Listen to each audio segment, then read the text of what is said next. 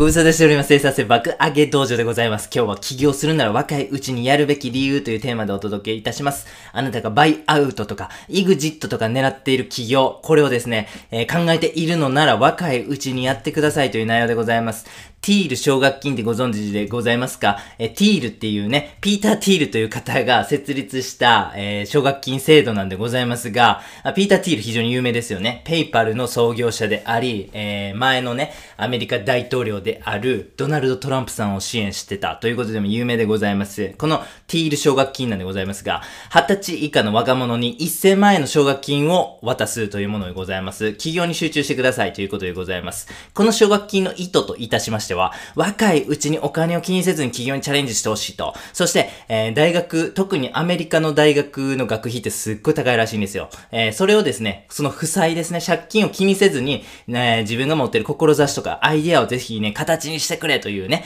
えーまあそういう意図が込められています。そしてですね、このティール奨学金なんでございますが、非常に優秀な結果を生んでおります。一つは、えー、例に出すと、およですね。えー、格安ホテルでございます。もうめちゃめちゃ、あの、世界的な規模で、えー流行っておりますね。えーソフトバンクが出資することでも日本でも有名でございます。はい。あと、イーサリアムでございますね。ブロックチェーン技術といえば、まずイーサリアムが思い浮かぶ方も多いというふうに思いますが、このようなですね、ティール奨学金を、えー元にですね、え若者たちが才能を発揮して、この世界をどんどん変えている、これが実情でございます。このティール奨学金なんでございますが、ポイントありますんで、ちょっと押さえていきましょう。企業はやっぱスポーツと似てるということでございますね。フィジカルなんですよ。身体機能、身体能力こう、ものを言う世界だというふうに思うんです。企業ってね、一見ね、こう、なんでしょうか、ビジネスの経験、酸いも甘いも、いろんな立場から経験してどんどん成り上がっていった結果、じゃあ、満を持して自分のビジネス始めましょう。起業しましょう。まあ、そんなイメージがある方もいらっしゃるかもしれませんが、えー、それよりもですね、本当にこうユニコーン企業とか世界をこう変えるような技術みたいなものとかを、えー生み出した人っていう、すごい若い段階から、特にね、大学中退した人とか多いじゃないですか。まあ、つまりがっつり働いたことない人ですよ。そういう人たちこそなんか成功してる傾向っていうのはあるわけなんですね。ここから見るに、やっぱり身体的な、えーことがすごい重要なんだなということがわかります。スポーツ選手を考えてみますと、だいたい28歳ぐらいにね、こう体力のピークを迎えますよね。そこからは自分が培ってきた経験とかスキルを活かしながら、この体力の、えー、老化ですね、衰えをカバーしつつ現役を全うすると。まあ確かになんですけども、三浦和義さんとかね、レブロン・ジェームスみたいに、年齢を重ねても高い第一線でやり続けている人っていうのはいるんですが、基本的には身体能力の衰えとともにですね、やはりその選手としてのスキルとか能力とか価値みたいなものも下がってしまう。これスポーツ選手なんでございますが、企業も同じだというふうに思います。アップルを創業したスティーブ・ジョブズさんとかね、マーク・ザッカーバーグさん、ビル・ゲイツさん、皆さん若いうちに成功してるんです。これはどういうことかと申しますと、スポーツで若いうちに体力があるうちに成功するとか、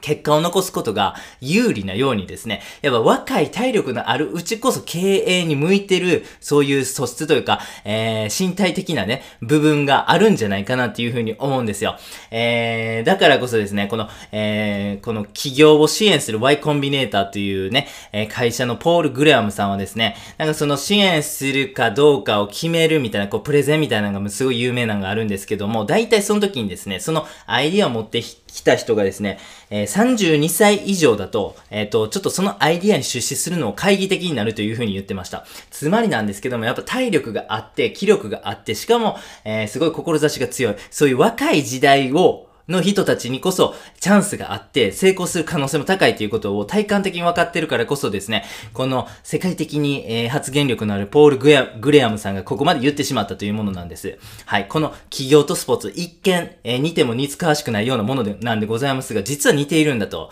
いう前提ですね。ご理解ください。そして、二つ目ですね。企業はやっぱ体力がないとできないということでございます。やることがたくさんあるんですよ。めんどくさいこともたくさんあるし、実際にスケールさせていくとかね、えー、グロースさせていくとか、すごい大変です。たくさんやる、えー、やることあります。で、ダメだったらまた方向転換をしてゼロからやり直すこともしないといけない。これめっちゃ体力いるんですよ。めっちゃ大変やし、めっちゃ気力もいるんですよ。だからこそですね、アスリートが超人的な身体能力で難問を解決するようにですね、起業家も体力がないと南極を打破できないということは間違いなくあるというふうに思うんです。だからこそ若いうち、できればもうすごい若いに越したことはないと。18歳のサッカー選手、18歳の NBA プレイヤーがいるかのように、18歳、19歳で起業するというのが非常に理にかなっているんです。なので、もしあなたが起業考えているなら早い方がいいでございますよ。絶対それはおすすめでございます。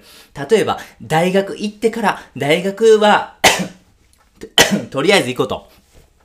そっからでええやん、企業みたいなこと考えてらっしゃる方もいるかもしれませんが、それはあまり得策ではありません。大学入学なんて正直、えー、ね、50歳、60歳になってもできます。就職ももちろん同じございます。何歳でもできるんです。はい。えー、ただですね、企業はですね、早いうち、若いうちが一番チャンスあるんです。これは間違いないことでございます。だからこそ、今やってくださいということでございます。早いうちにやってください。その他のことは後回しでも OK です。普通はね、若いうちに大学通ってとか、若いうちは就職して働いて経験積んでって思ってしまいがちですが、逆なんです。その先に企業があるんじゃなくて、先に企業をやってもうた方がええということでございますね。損失回避バイアスというものがございます。これは報酬よりも損失を多く大きく評価する心理的傾向が人間にあるそうなんですね。100万円得するっていうことよりも100万円損するの方が、えー、損するということの方がですね、あのー、まあ、避けたいというか、えー、100万円そ、え得するチャンスがあるのと100万円損するチャンスがあるんやったら、それは避けたいという風になるのが人間らしいんです。ございますよ。ということでですね、若いうちに起業する方が成功確率高いらしいから、若いうちに起業しないと損なんだと、その損を回避したいから、やばい、起業しないとという風にですね、自分を持ってってください。はい、実際そうなんです。実際データとかが、え、示しているようにですね、本当に体力とか気力とかアイディア、志がある、その若いうちにやることこそがですね、一番成功するという風に考えられるんですね。だからこそ、今ね、もしあなたが二十歳前後の方であればですね、めちゃめちゃ可能性を秘めてるわけですよ。体力もある、志もあるみたいな、気力もあるということでございます。いっちゃん元気ですよね。えー、僕、30代になってからちょっと徹夜がしんどくなってきましたね。でも、20代の時なんて別に3日ぐらい寝なくてもね、あの、全然友達と遊びに行けましたもん。やっぱね、なんかそのベースの体力みたいなものってあるというふうに思うんですよ。だからこそですね、頑張ってください、若いうちに。そしてその経験は絶対今後生きていきます。仮にそれで成功しなかったとしてもですね、その経験があなたのビジネスとかお金稼ぎみたいな部分でですね、絶対ポジティブに働いてきますんでね、若い方であればあるほど起業というものを考えてくださいという内容でございました。最後にやってみようのコーナーでございます。起業するなら若いうちがいい理由というお話をさせていただきました。個人事業とかですね、小さい企業の経営はこの限りではありません。別にね、えー、そんな、あのー、なんか若いうちからせなあかんみたいなことではないんですよ。えー、お年を召してからです。でも頑張ってやってくださいということでございます。ユニコーン企業作りたいとか上場企業作りたい。まあそういうふうな気概を持ってる方はですね、できるだけ若いうちがいいぞと。できれば20歳以下ぐらいでやってくださいということでございます。生産性って高めていきますとですね、絶対ね、お金も収入も上がるし、選択肢、キャリアの選択肢の幅も広がってくるんですよ。